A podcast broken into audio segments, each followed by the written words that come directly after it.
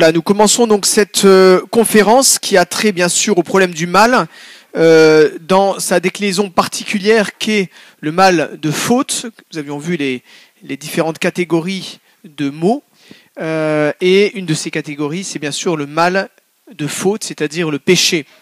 Et nous allons nous intéresser ce soir à la question du lien qu'il y a entre Dieu et le péché. Dieu est-il d'une certaine manière responsable du péché? Alors, le sujet de ce soir est en huit parties. Euh, dans une première partie, nous verrons que le péché est la forme suprême du mal euh, et que la foi nous aide à mieux en comprendre la gravité. Deuxièmement, nous verrons que euh, de par la nature humaine telle qu'elle est sortie des mains du Créateur, créature libre, nous verrons que, eh bien, euh, cela fait partie de la condition humaine de pouvoir pécher. Et nous verrons dans une troisième partie que pourtant Dieu aurait pu nous créer d'emblée, dès le début, il aurait pu nous créer d'emblée dans un état, l'état achevé de l'humanité, hein, ce qu'on appelle l'état de terme, la béatitude, hein, où eh bien euh, l'homme ne peut pas pécher. Et dans une quatrième partie, nous, verrons que dans la réalité, bien sûr, Dieu nous a créés non pas dans cet état euh, d'achèvement, mais dans l'état de voie, VOIE. Hein. et euh, nous verrons que dans cet état de voie, eh bien, Dieu, euh, nous verrons comment Dieu nous, donne sa grâce pour ne pas pécher, comment nous pouvons refuser cette grâce, et comment Dieu, eh bien, peut nous sauver d'une manière euh, moins ordinaire, plus extraordinaire. Je pense à la conversion de Saint Paul, hein, qui est un cas particulier qui éclairera la suite de mon propos. En effet, dans une cinquième partie, nous essaierons de comprendre dans quel sens il est dit dans la Bible que Dieu endurcit hein, le pécheur, aveugle et endurcit le pécheur. Dans une sixième partie, nous verrons euh, ce qui dans le péché vient de Dieu et ce qui vient du pécheur. Euh, notamment Dieu connaît-il aussi d'avance nos péchés. D'une septième partie, Dieu, où Dieu est tenu d'intervenir et là où il ne l'est pas. Et puis enfin, euh, nous verrons que Dieu en réalité met le paquet pour nous sauver et quelle est notre responsabilité dans le salut des autres. Alors dans une première partie, le péché est la forme suprême du mal, la forme suprême du mal. Et ceux qui ne croient pas en Dieu peuvent certes, bien sûr, euh, souffrir, hein, euh, parfois atrocement, mais comme ils ignorent ce qu'est le péché, à savoir la révolte de la créature contre la transcendance de Dieu, et comme par ailleurs ils écartent la pensée d'un au-delà de cette vie et d'une destinée éternelle de l'homme, eh bien ils sont incapables, incapables, lorsqu'ils parlent du problème du mal, de le situer dans ses vraies euh, perspectives et de donner au mal ses suprêmes et terribles dimensions. Le mystère du péché, voyez-vous, commence à, se révéler à l'âme à qui a été révélée la bonté infinie d'un Dieu créateur, à qui a été révélé le drame inouï de la rédemption du monde par la croix. Et c'est vraiment aux âmes contemplatives, vous voyez, qui pénètrent de plus en plus dans la profondeur de Dieu, qui est révélée la vraie gravité et la vraie profondeur du péché. Plus on comprend Dieu, plus on comprend la gravité du péché. C'est la raison pour laquelle les saints ne riaient pas du péché. Les saints ne riaient pas, jamais, du péché. On ne peut pas rire du péché. Hein. Et les saints ont, pu sonder justement les, les ténèbres dévastatrices du péché. Ils ont pu pénétrer avec Jésus dans son agonie et comprendre un petit peu de ce que Jésus, dans son agonie, a compris du péché. Le péché est permis, nous l'avons vu les dernières fois, comme une offense à Dieu et à sa création. Hein. On avait vu que le mal de la nature, hein, le lion mange la gazelle, est permis en ce sens hein, qu'il est lié de soi et inséparablement à un bien. Hein, dont il est l'envers, l'envers du décor, si vous voulez. Hein, ce qui est visé directement, c'est le bien de la conservation du lion, et le mal de la mort de la gazelle arrive par accident. Mais on avait dit que le mal du péché est permis, mais ça ne peut pas du tout signifier qu'il serait accepté, consenti, voulu indirectement, parce qu'il serait l'envers d'un bien cherché par Dieu. Hein Alors certes, la chute d'Adam provoque la rédemption du Christ. Il y aura toujours un certain bien mystérieux dont le péché sera l'envers, Félix pas, ou heureuse faute, mais croire le péché voulu pour la rédemption du monde serait un blasphème. Et il est vrai que Dieu n'aurait jamais décidé de laisser l'homme se dresser librement contre lui s'il n'avait pu ordonner à la rédemption une catastrophe qui lui était métaphysiquement impossible de vouloir. On avait vu qu'il est métaphysiquement impossible de vouloir pour Dieu, même indirectement, le péché. Alors, euh, deuxième partie, la condition naturelle de toute créature libre. Toute créature libre a par essence la possibilité d'adhérer ou de ne pas adhérer à Dieu.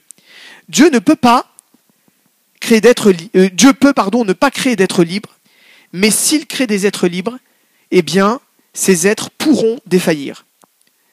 Demander à Dieu de faire une volonté créée qui ne puisse pas défaillir, c'est lui demander en fait de faire une volonté créée qui soit la règle même de son agir, qui n'ait rien au-dessus d'elle, sur qui se régler. Une volonté en fait qui soit à la fois créée et incréée, une volonté qui soit en fait Dieu, la volonté divine. Saint Thomas d'Aquin l'explique. L'acte seul qui ne puisse pas dévier de la rectitude, c'est l'acte dont la règle s'identifie avec la puissance de celui qui agit. Il donne un exemple.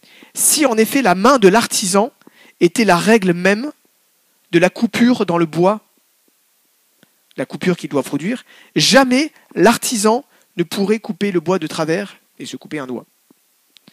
Hein, sa coupure serait forcément juste. Mais en fait, elle peut être juste ou non. Pourquoi? Parce que la règle de l'artisan lui est extérieure. Or, la volonté divine est la seule qui soit la règle de son action. Donc, il est aussi impossible à Dieu de faire une créature impeccable. Impeccable, ça veut dire qu'il ne peut pas pécher. Il est aussi impossible de faire une créature impeccable que de faire un cercle carré. C'est métaphysiquement impossible. À partir du moment où Dieu fait l'homme libre, forcément l'homme pourra défaillir. Et cette ambivalence de la créature libre, elle est voulue par Dieu en vue du bien de la créature. Hein? en créant un être libre, ce que Dieu vise, ce qu'il vise directement, c'est de donner à cet être la capacité merveilleuse de se tourner librement vers la règle suprême de son agir, mais qui lui est extérieure, cette règle. Enfin, elle est dans sa conscience, si vous voulez, mais l'extérieur en tant qu'elle procède de la volonté divine, de l'intelligence et la volonté divine. Mais en fait, cette capacité qu'a l'homme d'adhérer librement à cette règle divine a pour rançon eh bien, la capacité redoutable, évidemment, de se détourner de cette règle suprême. Et cette capacité seconde, hein, à savoir de se détourner de la règle suprême, eh bien, elle n'est pas visée, elle est tolérée par Dieu comme inséparable de la première. Cette capacité de se détourner de lui, elle est tolérée, voulue seulement indirectement. Pouvoir pécher et ne pas pécher, ça suppose un acte de libre préférence pour Dieu et de libre amour. Et de tels actes sont tellement chers à Dieu, au cœur de Dieu, pourrait-on dire, qu'ils justifient à ses yeux l'œuvre de la création et notamment de la création des êtres libres. Alors, troisième partie de puissance absolue, Dieu pouvait nous créer d'emblée dans l'état de béatitude, dans l'état dans lequel nous serons au ciel. Alors quand on dit de puissance absolue, c'est quoi? C'est par opposition à l'expression de puissance ordinaire, ordonnée. De puissance absolue, ça désigne tout ce que Dieu pouvait faire conformément à sa sagesse et à sa bonté infinie. Ça, c'est de puissance absolue. De puissance ordonnée, c'est une expression philosophique, théologique, qui désigne ce que Dieu a créé de facto dans l'état actuel du monde.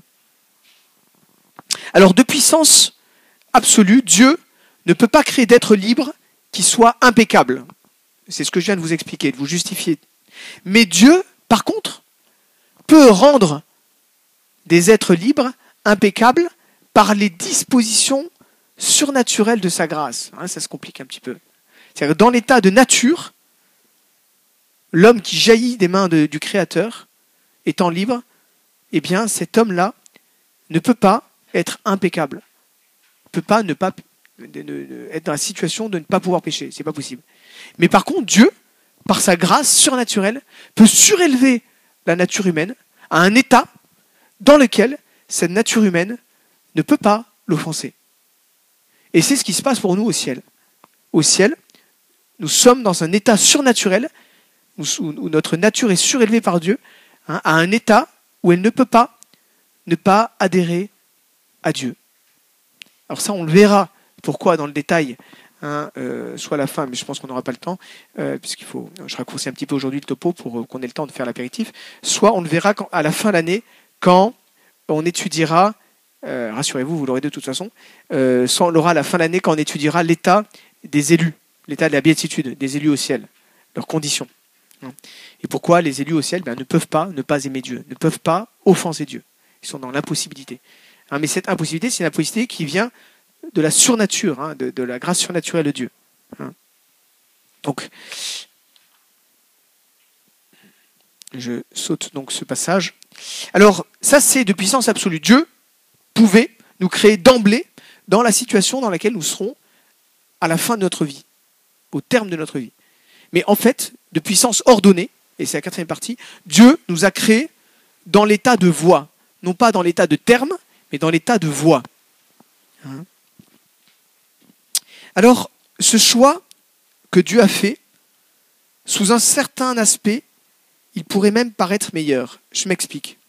Je l'ai dit tout à l'heure que si on regarde à sa puissance absolue, c'est-à-dire à ce que Dieu pouvait faire conformément à sa sagesse et à sa bonté infinie, eh bien, Dieu pouvait créer tous les anges et tous les hommes dans la béatitude céleste. Et il est vrai, il est vrai que si Dieu avait choisi cela, et c'est assez vertigineux, le monde n'eût pas connu le péché. Le monde eût été meilleur, du moins sous un certain aspect. Je répète, si Dieu hein, avait choisi cela, de de nous créer directement dans l'état de béatitude, eh bien, le monde eût été meilleur sous un certain aspect. Car il n'y aurait pas eu de place dans un tel monde, ni pour le pardon de la rédemption, ni pour le mystère d'un Christ mort et ressuscité, et d'une Église qui participe à, cette résurrection du Christ. Il y a quelque chose de, bouleversant et de magnifique dans la rédemption hein, que, que les mystiques contemplent dans la prière, qui fait que Hein, quand on dit ce monde eût été meilleur, oui, mais sous un certain aspect. Sous un certain aspect. Et le choix que Dieu a fait, un autre choix, à savoir de nous créer dans l'état de voix, eh bien, peut paraître du coup meilleur. Dans la mesure où Dieu tient compte pour béatifier la créature, il tient compte de la loi inscrite au cœur de la créature par laquelle elle souhaite être coopératrice de Dieu dans l'œuvre de son propre achèvement. Nous participons réellement à notre propre achèvement. Par les oui que nous disons à la grâce divine, nous participons à, notre glorification. Nous sommes vraiment, comme dit Saint Paul, les coopérateurs de Dieu. Et il y a une dignité, il y a une grandeur, il y a quelque chose de magnifique à cela, qui peut justement justifier que sous un certain aspect, ce monde, avec sa part de péché terrible, eh bien, nous pouvons juger sous cet aspect-là meilleur qu'un monde où Dieu nous aurait établi directement dans l'état de béatitude céleste. Alors, ce mystère de l'état de voie dans lequel nous sommes, je vais vous parler maintenant des deux modes ordinaires et extraordinaires par lesquels Dieu sauve l'homme. Ce mystère tient en deux mots. Dieu veut sauver tous les hommes. Dieu veut sauver tous les hommes. S'ils sont sauvés, à lui la gloire. S'ils ne le sont pas, à eux la faute. S'ils sont sauvés, à lui la gloire. Car Dieu étant l'auteur et le conservateur des créatures libres, anges ou hommes, eh bien, il est ce qu'il est à cause qu'il vient de Dieu. Pardon, il peut, sans les violenter, sans porter atteinte à la structure métaphysique de leur liberté, leur faire prononcer sous une motion que je vais appeler imbrisable, qui ne peut pas être brisée, eh bien le oui qui les élève hein, au-dessus d'elles-mêmes et qui leur ouvre les portes du ciel. Hein, Dieu peut, sans violenter notre liberté, eh bien, surélever notre âme, nous donnant une motion imbrisable qui nous fait adhérer à lui, nous fait le choisir et qui ainsi nous ouvre le ciel. Bossuet, dans son traité du libre arbitre, écrit Ce n'est pas parce que l'être créé provient d'un autre, à savoir de Dieu, qu'il cesse d'être. En fait, il, va donner, il dit ça pour donner après une comparaison. Au contraire, il est ce qu'il est à cause qu'il vient de Dieu. Donc je répète, ce n'est pas parce qu'il vient d'un autre être, qu'il tient son être d'un autre être, hein, de Dieu, qu'il cesse d'être. Au contraire, il est ce qu'il est à cause qu'il vient de Dieu. De même, l'agir, donc ça c'était pour dans le domaine de l'être. Maintenant, il passe dans le domaine de l'agir. De même, l'agir créé de l'ange ou de l'homme ne cesse pas, parce qu'il vient de Dieu, d'être un agir de l'homme ou de l'ange. Tout à l'heure, il était dans l'ordre de l'être, maintenant il est dans l'ordre de l'agir. Il dit l'agir de l'homme ou de l'ange, c'est pas parce que Dieu lui donne d'agir qu'il cesse d'être un vrai agir personnel de l'homme ou de l'ange. Au contraire, il est d'autant plus un agir que Dieu lui donne d'être un agir. Lorsque je donne un coup de poing à quelqu'un, ben, cette action, Dieu hein, donne à cette action sa capacité à obtenir son effet. Évidemment, il ne veut pas que je donne le coup de poing à mon camarade, hein, mais c'est lui qui me donne la capacité d'agir à mon bras. Hein. Dieu, en causant l'action de la créature, ne lui enlève absolument pas d'être une action personnelle. Au contraire, c'est lui qui lui donne d'être une action. Et là, si on passe au plan de la liberté, ça c'est au plan de l'agir, maintenant au plan de l'agir libre, il termine sa comparaison en disant Ainsi, l'action de Dieu sur notre agir ne lui ôte absolument pas sa liberté. Au contraire, notre action est libre parce que Dieu l'a fait être libre. Ça, c'est remarquable. Au contraire, notre action est libre parce que Dieu l'a fait être libre. Vous voyez, ce n'est pas Dieu en concurrence de l'homme, ce n'est pas Dieu qui vient en concurrence de l'homme, c'est Dieu qui justement crée la liberté de l'homme. J'ai souvent, dans des conférences passées, souligné que la pensée philosophique ou théologique chrétienne euh, n'est pas la pensée dialectique. La pensée dialectique, marxiste, si vous voulez, c'est une dialectique d'opposition. Ou, ou, sans cesse, ou, ou. Ou vous êtes ceci, ou vous êtes cela. La pensée chrétienne, c'est une pensée d'intégration. Ce n'est pas Dieu ou l'homme. Hein, on a vu ça quand je vous avais parlé de la, glorification de Dieu. Dieu agit, la première fin de Dieu quand il crée le monde, c'est pour sa gloire. Ah, mais donc Dieu est égoïste, il veut pas la gloire de l'homme. Si, il veut aussi la gloire de l'homme. C'est pas ou la gloire de Dieu ou la gloire de l'homme, c'est la gloire de Dieu premièrement. Et cette gloire de Dieu, hein, elle est manifestée, elle, est obtenue. Et en, étant obtenue, eh bien l'homme lui aussi est glorifié. Donc là, c'est la même chose. Dieu suscite notre liberté. Hein? Donc s'ils sont sauvés, à lui la gloire. Si nous ne sommes pas sauvés, à nous la faute. Ce qui va me permettre de parler, de parler du mode ordinaire par lequel Dieu nous sauve. Hein? Je vous ai dit tout à l'heure que Dieu pouvait euh, nous envoyer une motion qui nous fait agir, qui nous fait poser un acte bon, salutaire, qui nous conduit au salut. Et cette motion, je vous ai dit, elle est imbrisable. Elle nous pousse. Mais avant cette motion imbrisable, il y a un instant où Dieu vient mouvoir notre âme selon le régime exigé par notre nature. Notre nature est capable d'adhérer ou de ne pas adhérer à lui. Et donc Dieu commence par nous envoyer une motion qui, elle, est brisable, précisément une motion brisable. Et à cet instant-là, quand nous sentons cette motion brisable qui nous pousse à accepter la grâce divine, il nous appartient d'aller ou non contre la volonté de salut de Dieu. Il nous appartient de faire obstacle ou non au dessein de Dieu, de briser ou non ses prévenances. Bref, si vous voulez, avant de nous toucher par sa motion souverainement efficace, imbrisable, Dieu nous touche, nous, touche par une motion que nous pouvons briser. Et si nous la brisons, ben, il n'y a pas de motion imbrisable derrière, évidemment. La deuxième motion, elle n'arrive pas. Hein. Mais ce premier, euh, de vent, si je peux dire, qui passent par notre âme, hein, eh bien, nous pouvons le briser. Et ça, évidemment, l'initiative de ce refus, du refus vient de nous seuls. Hein, ça, c'est, le mode ordinaire. Et puis, un mode qui sort de l'ordinaire. Hein. Dieu peut aussi, s'il le veut, et ça, ça va vous surprendre, peut-être, Dieu, s'il le veut, peut donner sa grâce sans tenir compte du régime ordinaire exigé par la nature des créatures libres. Dieu peut faire des miracles, c'est-à-dire des choses qui sortent du mode ordinaire de la nature humaine. Dieu peut envoyer à sa créature, dès le premier moment,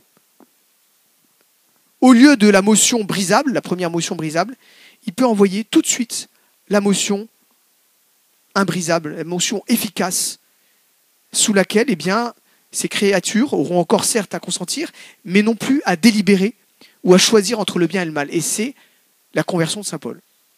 Ça ne veut pas dire qu'après, il n'est pas capable de se damner. Hein. Saint Paul peut après euh, se damner. Mais la justification de Saint Paul, la conversion de Saint Paul, ça lui tombe dessus. Quand vous lisez le récit, euh, Saul tombe, hein, et voilà, il tombe aveugle, hein, et le Seigneur, euh, qu'est-ce que tu veux que je fasse? Qui es-tu? Je suis Jésus que tu persécutes. va dans la ville, on te dira ce que tu fais. Et Saint Paul y va. Hein. Donc c'est cette première conversion, eh bien, euh, Saint Paul a vécu comme, cette, motion imbrisable, si vous voulez, ce qui n'empêche pas, encore une fois, plus tard de pouvoir, euh, de pouvoir euh, se damner. Hein. Hein, mais, cette première justification, c'est-à-dire le fait d'être rendu juste, agréable aux yeux de Dieu, de recevoir la vie divine, la vie de la grâce, hein, eh bien, cette première justification, elle était obtenue dans le cas de Saint Paul par une motion imbrisable. Dieu est venu bouleverser sa vie sans lui demander son, avis, si vous voulez. Il y a deux textes de saint Thomas d'Aquin qui font à l'appui de, cet enseignement. Concernant le mode ordinaire, saint Thomas d'Aquin se pose la question est-ce qu'il est raisonnable d'accuser l'homme, d'imputer à l'homme le fait qu'il ne se tourne pas vers Dieu, alors qu'il ne peut pas le faire sans la grâce? Comprenez le problème? Saint Thomas d'Aquin il dit Je viens de vous expliquer, enfin, il a expliqué au moment où il fait ce passage, il a expliqué que l'homme ne pouvait pas se sauver sans la grâce divine. Mais dit, mais alors, si l'homme ne peut pas se sauver sa grâce divine, pourquoi on reproche à l'homme euh, pourquoi on peut lui reprocher le fait qu'il se détourne de Dieu? Puisqu'il a besoin de Dieu pour se, tourner, vers lui. Et il répond, si nul ne peut, par le mouvement de son libre arbitre, par sa propre liberté, mériter ou attirer la grâce divine. Alors ça, c'est une idée fondamentale. Hein Personne ne peut, simplement par sa liberté, mériter mériter la grâce divine. C'est un pur don de Dieu.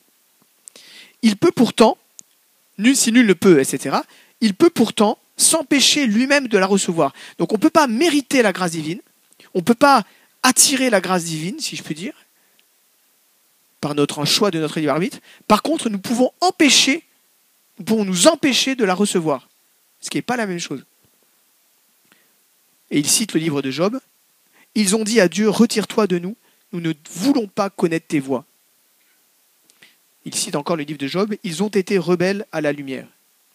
Et Thomas d'Aquin poursuit, et comme il est au pouvoir de notre libre arbitre de mettre ou non un obstacle à la réception de la grâce divine, celui qui apporte cet obstacle est légitimement estimé responsable. Dieu est en effet prêt à donner sa grâce à tous les hommes, selon cette parole de l'épître à Timothée, Dieu veut que tous les hommes soient sauvés et parviennent à la connaissance de la vérité. Et Thomas d'Aquin conclut, mais ceux-là seuls sont privés de la grâce qui mettent un obstacle en eux-mêmes. Et il donne une comparaison. Ainsi, quand le soleil illumine le monde, celui qui ferme ses yeux est responsable si à cause de cela il lui arrive un certain mal.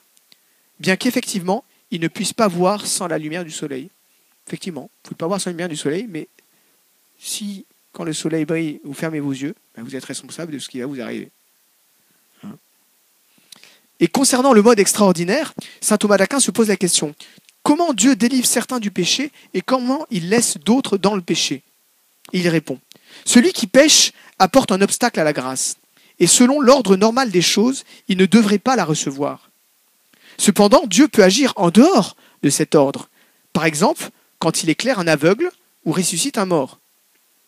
Il arrive alors que, dans sa surabondante bonté, Dieu préviennent, hein, c'est des prévenances divines, de son secours, ceux-là même qui mettent un obstacle à la grâce, afin de les détourner du mal et de les convertir au bien. Et là, on pense vraiment à Saint Paul, évidemment.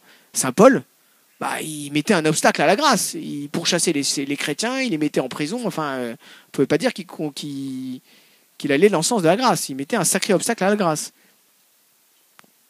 Mais Dieu n'éclaire pas tous les aveugles et ne guérit pas tous les infirmes.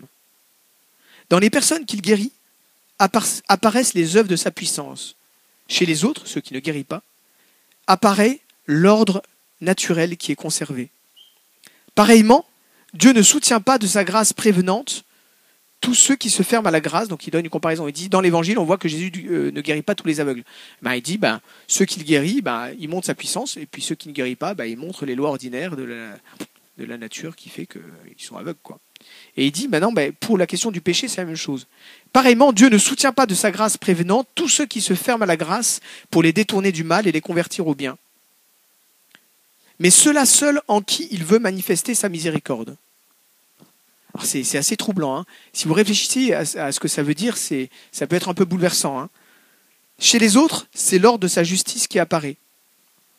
Saint Paul dit en effet, Dieu, voulant montrer sa colère et faire connaître sa puissance, a supporté avec une grande patience des vases de colère tout prêts pour la perdition, et il a manifesté les richesses de sa gloire à l'égard des vases de miséricorde, donc c'est des personnes, hein, d'avance qu'il a d'avance préparées pour sa gloire. Donc il dit, ben, dans le mode extraordinaire, Dieu, ben, parfois, c'est le cas de Saint Paul, il prévient sa grâce, il bouleverse la vie, motion imbrisable. Et ces âmes-là, c'est les âmes chez lesquelles Dieu veut faire paraître sa miséricorde. Et chez les autres, il fait paraître sa justice. Et cette distinction, vous voyez, entre les deux modes d'agir, on y reviendra, hein, c'est assez troublant, on y reviendra tout à l'heure, cette distinction entre ces deux modes d'agir de Dieu, un normal et un ordinaire, hein, un, normal et ordinaire, pardon, l'autre exceptionnel et sortant de l'ordinaire, est souligné par Jacques Maritain dans, une de ses œuvres. Il écrit Dieu peut, s'il le veut, porter du premier coup un être créé à un acte libre et bon, par une motion imbrisable, infailliblement efficace. C'est l'affaire de ses libres prédilections, c'est le mystère des mystères.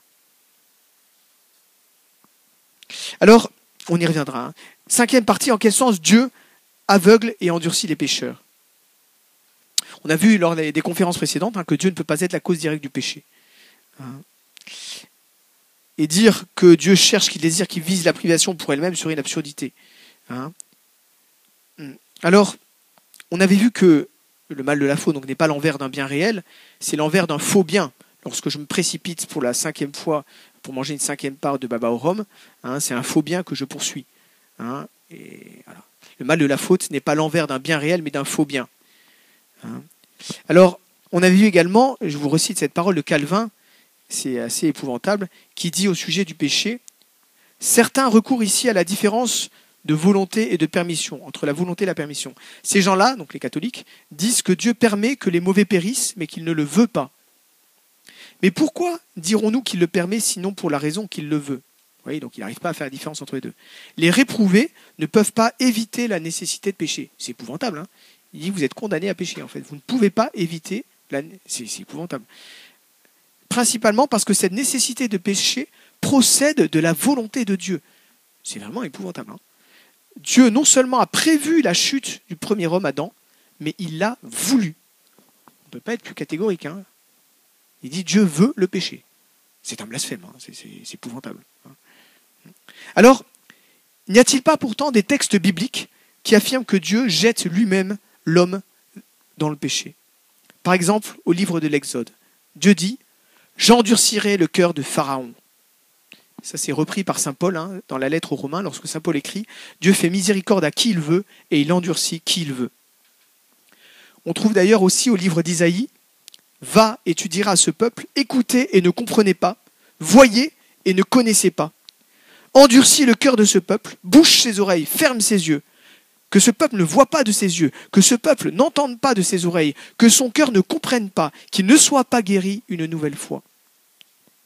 Et ce texte d'Isaïe est cité par Saint Jean, est repris par Saint Jean, hein, que nul, pardon, euh, s'il ne pouvait pas croire, c'est parce que c'est Saint Jean qui écrit dans son évangile, c'est parce qu'Isaïe a dit encore, il a aveuglé leurs yeux et endurci leur cœur, afin qu'ils ne voient pas de leurs yeux et que leur cœur ne comprenne pas et qu'ils ne se convertissent pas et que je ne les guérisse pas. Alors, qu'est-ce qu'on peut répondre à ça? C'est quand même assez troublant, hein, ces textes de la Bible. Hein. Qu'est-ce qu'on peut répondre à ça? On peut répondre d'abord qu'il y a des textes évidents dans le sens contraire. Par exemple, Ézéchiel. Je suis vivant, dit le Seigneur, je ne prends pas plaisir à la mort du pécheur, mais à ce que le méchant se détourne de sa voie et qu'il vive.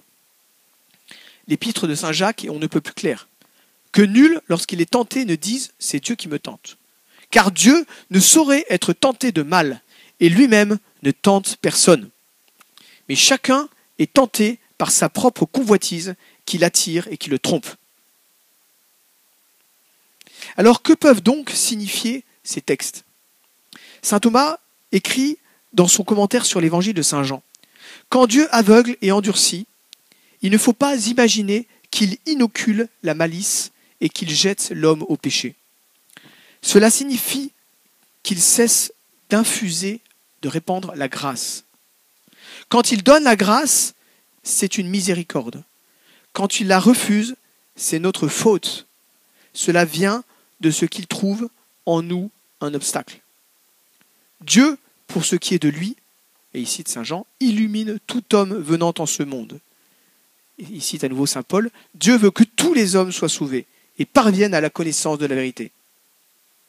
Saint Thomas poursuit, ce n'est que quand nous nous sommes détournés de lui qui nous retire sa grâce, selon qu'il est écrit au livre du prophète Osée, parce que tu as rejeté la connaissance, je te rejetterai.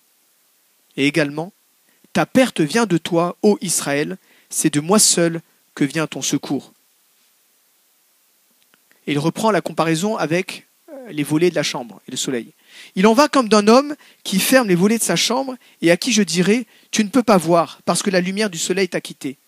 Serait-ce la faute du soleil? Non, mais la faute de celui qui se défend contre sa lumière.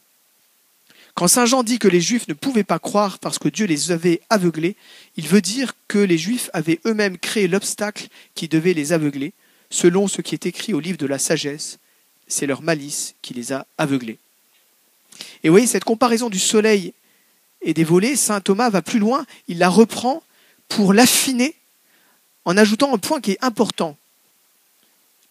Quand je ferme les volets, l'obscurité se produit sans que le soleil ait agi de son côté. Mais si je fais obstacle à la grâce, Dieu, qui est un agent libre à la différence du soleil, Dieu peut alors retirer le rayon qui m'inondait. Donc vous voyez, il y a une différence dans la comparaison avec le soleil. Saint Thomas d'Aquin dit, c'était une première comparaison, c'est intéressant, mais en fait, il faut aller plus loin. Elle n'est pas tout à fait juste cette comparaison, parce qu'il dit, il y, a, quand même, dans le cas du péché, bah, euh, Dieu, il peut aussi arrêter d'envoyer son rayon, quoi. voyez? En ce sens, il m'aveugle, mais ce retrait de la grâce est consécutif à mon refus.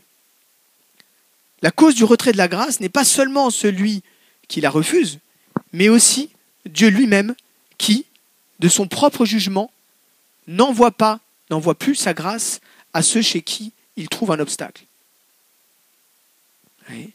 Et c'est pour ça, et là je, donne, c'est prédicateur de retraite qui, reprend la main, si je puis dire, euh, c'est pour ça qu'on ne se moque pas de Dieu. Il ne faut pas jouer avec Dieu. Les gens qui jouent avec leur salut, en disant je me convertirai plus tard, je fais ce que je veux, c'est bon, le bon Dieu est bon, il, me donnera forcément euh, la possibilité de me sauver au dernier moment, euh, je me confesserai à un prêtre avant de mourir, etc. Mais qu'est-ce que vous en savez? On ne joue pas avec Dieu. On ne joue pas avec son salut. Il y a des âmes eh bien, qui sont damnées parce qu'elles ont joué avec leur salut. Elles ont cru que Dieu était tenu jusqu'au bout, jusqu'au dernier moment, de leur offrir sa grâce, vraiment jusqu'au dernier moment. Et ils ont joué consciemment avec leur salut. Ils ont vraiment offensé la bonté divine volontairement. Et ça, ça c'est terrible. Je ne dis pas que c'est fréquent, mais ça peut arriver. Hein. Donc on ne joue pas avec Dieu. Hein. Alors, sixième partie, dans le péché, qu'est-ce qui vient de Dieu? Qu'est-ce qui vient du pécheur? Alors, dans l'action du pécheur, grand A, ce qu'il y a d'être, d'existence, remonte jusqu'à Dieu, mais la déviation, elle, vient évidemment du pécheur. Vous voyez, le, péché, c'est une action euh, réelle, mais désordonnée, privée de l'ordre, euh, privée de son ordination à la grâce, être ordonné à la grâce, ça veut dire avoir un rapport hein, qui nous conduit au salut. Hein. Euh, de son ordination pardon, à la règle. Hein. Donc la règle divine qui nous dit voilà, tel acte est bon, conduit, nous conduit à la fin dernière, tel acte et nous prive de la fin dernière. Donc tout ce qui a d'être dans le péché, dans cette action, remonte à Dieu, qui est la cause première et universelle de l'être. Tout ce qui a d'être, lorsque je fais un coup de poing à un camarade qui m'a rien fait, eh bien ce qui a d'être, d'exister dans ce coup de poing, bah, ça remonte à Dieu, qui est la cause première de l'être. Hein. Et tout ce qui a de privation, le mal est une privation, hein, remonte à la créature libre, qui est la seule cause première de l'absence d'être, de la privation. Vous savez que Jésus dans l'Évangile dit Sans moi, vous ne pouvez rien faire. C'est vrai, sans Dieu, nous ne pouvons rien faire. Là, je vais faire un petit, un, petit jeu de mots, mais malheureusement, nous pouvons sans lui faire le rien. Sans lui, nous ne pouvons rien faire, mais malheureusement, sans lui, nous pouvons faire le rien, le néant. Le mal est une privation d'être. Et cette privation d'être, malheureusement, nous pouvons la faire. Voyez? Je vous donne une comparaison pour comprendre que dans l'acte, ce qui a d'être vient de Dieu et la déviation vient du pécheur. La comparaison, c'est une personne qui boite. La claudication, c'est une marche désordonnée. Tout ce qu'il y a de positivité en elle, dans cette marche désordonnée de la personne qui boite, tout ce qu'il y a de positif remonte hein, et, est euh, attribuer aux capacités locomotrices de l'être humain. Hein, ça c'est sûr, c'est une évidence. Par contre, tout ce qu'il y a de déviation résulte du tibia euh, recourbé, du tibia courbé, qui est de l'os qui n'est pas, pas comme il faut et qui fait que la personne boite. Hein, donc tout ce qu'il y a d'être de positif dans cette marche remonte au centre locomoteur de l'homme, et ce qu'il y a euh, de, mal, en fait, oui, de désordonné, eh ça vient du, de l'os qui n'est pas taffé d'aplomb euh, dans le corps humain. Alors, une objection qu'on pourrait faire, à laquelle répond saint Thomas. La cause de la cause est cause de l'effet. Alors je m'explique. la cause de la cause est cause d'effet. Ma main est une cause. Ma main est une cause qui a elle-même pour cause ma volonté. Ma main, qui est une cause, produit un effet. Je donne un coup de poing à mon ami. Hein? On peut dire que ma volonté est bien la cause du coup de poing. Hein? Donc, la cause de la cause et cause de l'effet. Quand je dis la cause de la cause, le deuxième mot cause, c'est ma main. Et le premier, ça désigne ma volonté. La cause de la cause est cause de l'effet. Hein, donc ma volonté, hein, qui est la cause de la main, ma volonté est bien la cause de l'effet produit par ma main, qui est le coup de poing à mon camarade. On ne peut pas dire, ah ben non, euh, je ne suis pas responsable. Ah, c'est ma main qui a frappé, moi je n'y suis pour rien du tout. Hein, non, ça ne tient pas la route. Et donc, l'objecteur dit, si on applique ça au péché, ben, l'homme est une cause, le péché est son effet, puisque Dieu est la cause de l'homme, mais Dieu est cause du péché. Logique La cause de la cause est la cause de l'effet. Dieu est cause de l'homme, l'homme produit le péché, donc Dieu est cause du péché. Réponse. L'effet qui, qui procède de la cause intermédiaire ne se ramène à la cause première que pour autant que cette cause intermédiaire obéit à la direction de la cause première. Logique. Hein?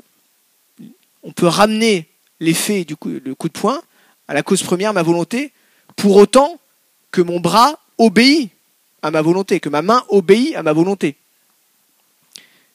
Mais il ne peut pas être ramené à la cause première, à ma volonté, s'il procède d'une cause intermédiaire en révolte contre la direction de la cause première. Évidemment, si ma main dit à ma volonté je suis pas d'accord, hein, euh, bah, ça marche plus, le raisonnement marche plus. Il donne une autre comparaison. Le maître ne saurait être tenu responsable de ce que le serviteur fait contre son ordre. Pareillement, le péché que le libre arbitre commet contre le précepte divin ne saurait remonter à Dieu comme à sa cause.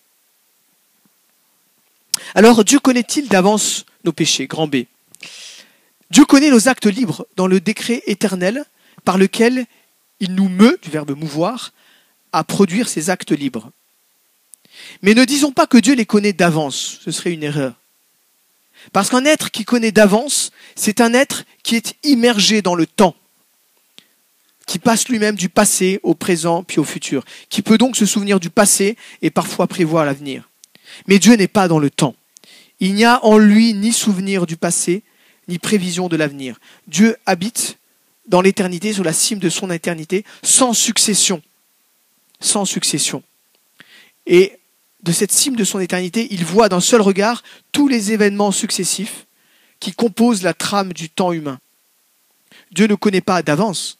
Dieu voit de toute éternité se prendre par nous librement ces choix qui, pour nous, qui sommes immergés dans le temps, ces choix qui, pour nous, appartiennent au passé, au présent, au futur. Mais Dieu les connaît d'un seul jet, d'un seul regard, par lequel il connaît tout ce qui arrive dans le passé, dans ce qui est pour nous du passé, du présent et du futur. Et puis, grand C,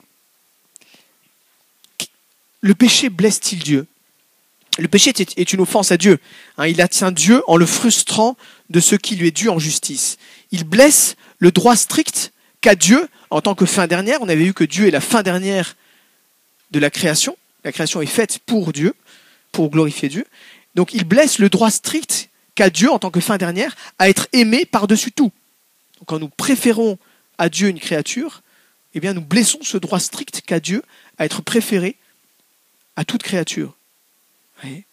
Plus concrètement, le péché blesse Dieu lui-même.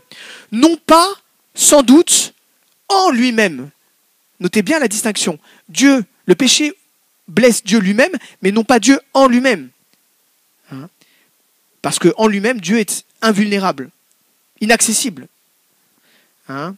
Mais il blesse Dieu dans l'amour par lequel Dieu s'efforce de nous sauver. Alors qu'est-ce que veut dire cette notion d'offense de Dieu? Dans une première approximation, on pourrait dire que le péché est déicide, tue Dieu, entre en ce sens que, pour autant qu'il est en lui, pour autant qu'il dépend de lui, le péché tend à détruire Dieu si c'était possible. Mais cela est précisément tout à fait impossible. Je, me jette sur un homme pour le tuer, mais mon couteau est en papier, quoi. Pour donner une comparaison. Mon couteau est en papier. Hein. Cette considération, si vous voulez, éclaire euh, la nature de l'acte mais n'éclaire pas la manière dont l'acte atteint Dieu. Car le péché détruit quelque chose de l'ordre créé. Il ne détruit rien en Dieu, évidemment. Alors dans une seconde approximation qui me paraît préférable, il faudrait plutôt dire que le péché prive la volonté divine de quelque chose qu'elle a réellement voulu. Hein. Je crois que j'avais déjà quelque part euh, donner la distinction entre la volonté de Dieu antécédente et la volonté de Dieu conséquente.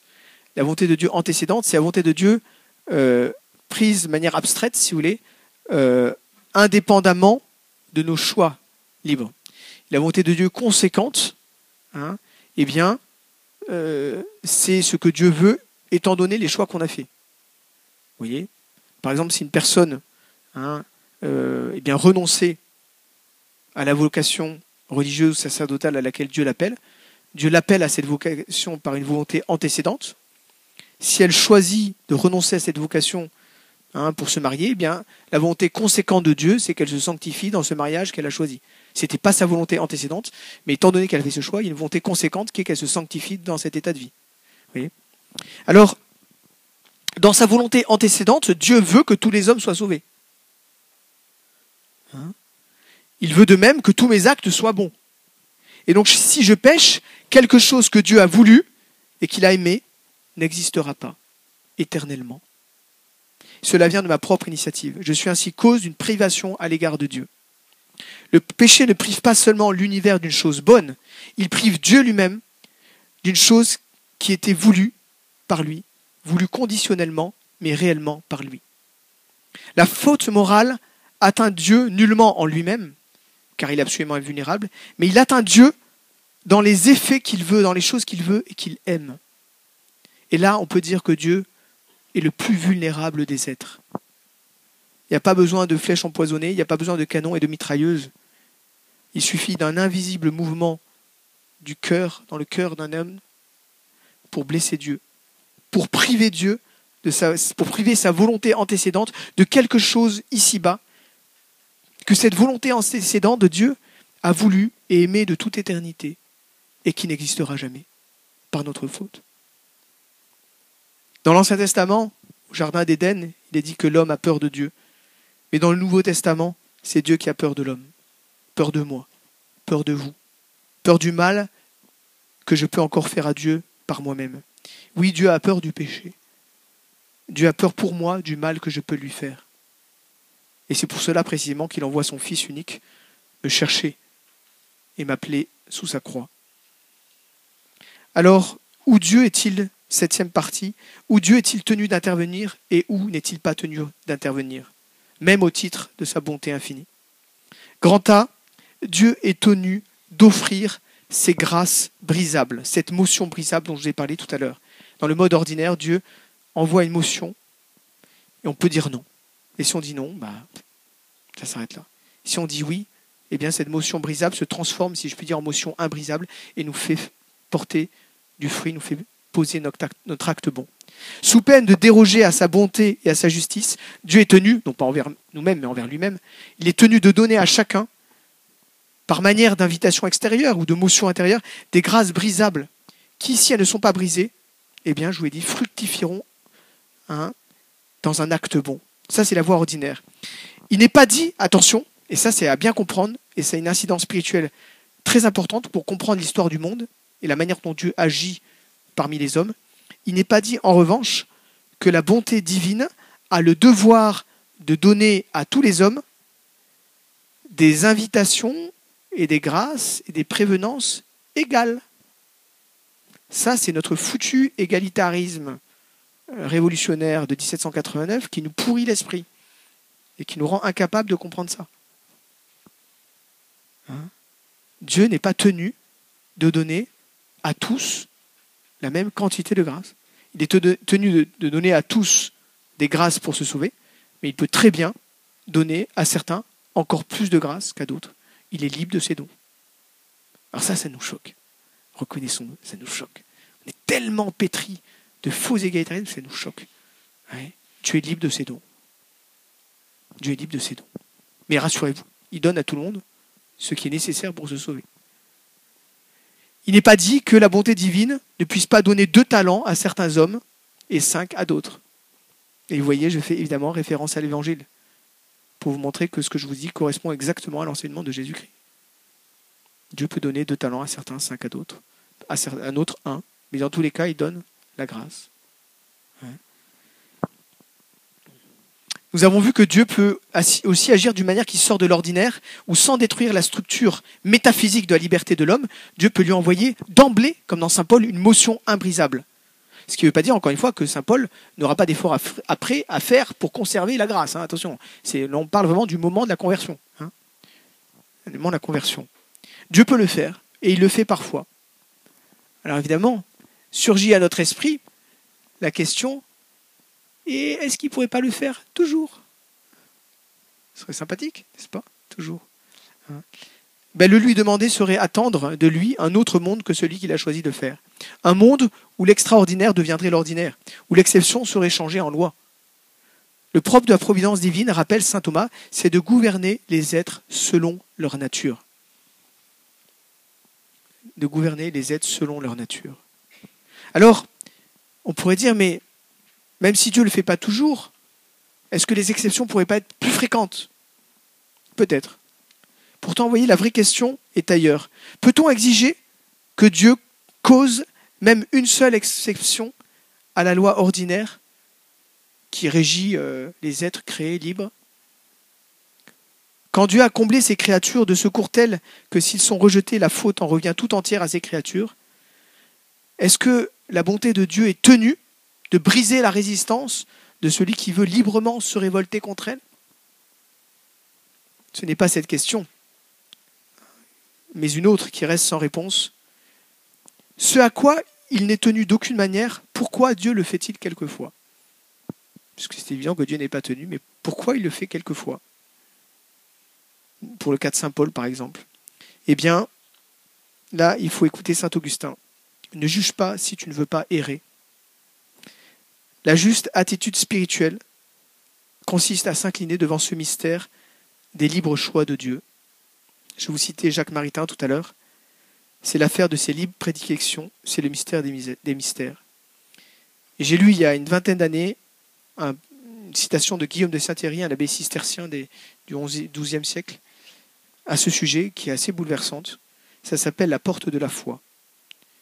Dans le plan de Dieu, nul n'est sauvé que l'humble de cœur. Sous la porte de la foi, personne ne passe sans baisser le front. La foi est un trou d'aiguille qui ne peut livrer passage au chameau énorme et bossu, à moins que, par l'humilité et la simplicité du Christ, il ne s'amincisse et ne se redresse. L'homme orgueilleux et hautain vient à la porte de la foi. Mais tandis qu'on l'appelle à croire, mais tandis qu'on l'appelle à croire et qu'on invite à entrer, il se tient droit et querelle le portier. Pourquoi un tel est-il admis et tel autre repoussé? Finalement, et à bon droit, le portier lui ferme la porte. Pour avoir jugé, pour avoir voulu juger de ceux qui sont admis ou exclus, le voilà parmi les exclus. À chaque fait qu'il ne comprend pas, il dit Cette parole est dure. C'est une citation de l'Évangile.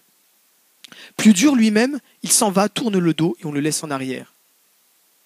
Quant au pauvre d'esprit, un de ceux à qui appartient le royaume de Dieu, il travaille à son salut avec crainte et tremblement. Il ne dresse pas son visage contre le ciel. Il s'approche en pleurant. Il implore pour qu'on le reçoive. Une fois admis, il adore. Toujours timide, partout inquiet, il ne cesse de redouter la décision du potier qui fait de l'argile ce qu'il veut. Même une fois entré, il n'est pas rassuré. On pense à la parole de Saint Paul hein, qui dit Opérez votre salut avec crainte et tremblement. Même une fois entré, il n'est pas rassuré, tant, tant qu'il sent peser sur lui le poids de la chair. S'avançant avec crainte, il progresse avec amour. Ardent à comprendre ce qu'il voit, il appréhende de scruter ce qui ne doit pas l'être. Voilà, l'humilité. Et Kierkegaard euh, a, cette euh, réflexion très, très belle. Il dit L'amour de Dieu peut décréter pour nous sauver la folie de l'incarnation rédemptrice, mais il ne peut pas détruire en nous la possibilité de nous en scandaliser et par là de nous perdre. Scandaliser que Dieu ait pu choisir euh, que son Fils incarne et meurt sur une croix. Voici ces paroles. Dieu se fait homme, mais à cette charité infinie de sa grâce, de sa miséricorde, Dieu met pourtant une condition, une seule, qu'il ne peut pas ne pas mettre, à savoir que nous ne nous scandalisions pas d'un tel amour. Le scandale, Dieu ne peut pas en abolir la possibilité. Ô mystérieuse impuissance de Dieu, ô mystérieuse impuissance de Dieu, Dieu ne peut pas faire que cet acte d'amour ne tourne pas pour nous à l'exact opposé, à notre extrême misère, si nous nous scandalisons. Car le pire pour l'homme, pire encore que le péché, est de se scandaliser du Christ et de s'entêter dans le scandale. Et c'est là ce que le Christ, qui est l'amour, ne peut empêcher. N'a-t-il pas dit, bienheureux, ceux qui ne se scandaliseront pas de moi, car il ne peut faire plus. Et on pense à l'évangile de Saint Jean, hein, chers amis, à la réaction du Christ face à tous ceux qui ont écouté ses enseignements, qui ont vu ses miracles et qui n'ont pas cru en lui. Si je n'étais pas venu, si je ne leur avais pas parlé, si je n'avais pas fait parmi eux des miracles que nul autre n'a fait, ils n'auraient pas de péché à refuser de croire en moi. Mais maintenant, ils n'ont plus d'excuses à leur péché, dit Jésus. Alors, dernière partie. Même dans la ligne de sa puissance ordinaire, hein, dans l'ordre tel que du monde tel que Dieu a fait, Dieu en réalité fait incomparablement plus qu'il est tenu de faire. Il fait même des folies. Il fait incomparablement plus que de nous offrir quelques grâces brisables. Littéralement, il poursuit les pécheurs de ses miséricordes. On lit dans l'Évangile que Jésus dit à Pierre qu'il faut être prêt à pardonner jusqu'à 70 fois cette fois. Voilà le pardon que Dieu demande aux hommes. Mais lui ferait-il moins à leur égard? Qui d'entre vous, quand son fils lui demande du pain, dit-il, lui donnera une pierre? S'il lui demande un poisson, lui donnera-t-il un serpent? Si donc vous, qui êtes mauvais, vous savez donner de bonnes choses à vos enfants, combien plus votre Père qui est aux cieux en donnera-t-il de bonnes à ceux qui l'ont pris la miséricorde divine scandalisait les pharisiens. Pourquoi mangez-vous et buvez-vous avec les gens de mauvaise vie? Jésus leur dit, ce ne sont pas ceux qui se portent bien qui ont besoin de médecins, mais les malades. Je ne suis pas venu appeler les justes, mais les pécheurs à la pénitence. Et vous connaissez la parabole, hein, les 100 brebis. Hein. Qui est d'entre vous qui a 100 brebis et qui laisse 99 autres pour aller chercher celles qui étaient perdues Au livre d'Isaïe, que pouvais-je faire pour ma vigne que je n'ai fait? Dieu ne se lasse pas de revenir frapper à la porte de ceux qui l'ont chassé de chez eux. Hein. et de fait, ça, la justification des pécheurs une œuvre tellement commune qu'elle pourrait être regardée comme miraculeuse. C'est impressionnant. Et voyez enfin notre responsabilité dans le salut des autres. Hein. La prière de Jésus pour le salut du monde, elle est infinie en raison de la divinité de celui qui prie. rien ne pourrait lui être ajouté en intensité. Mais cette prière du Christ n'est pas destinée à évacuer la nôtre, elle est faite au contraire pour la provoquer, la susciter.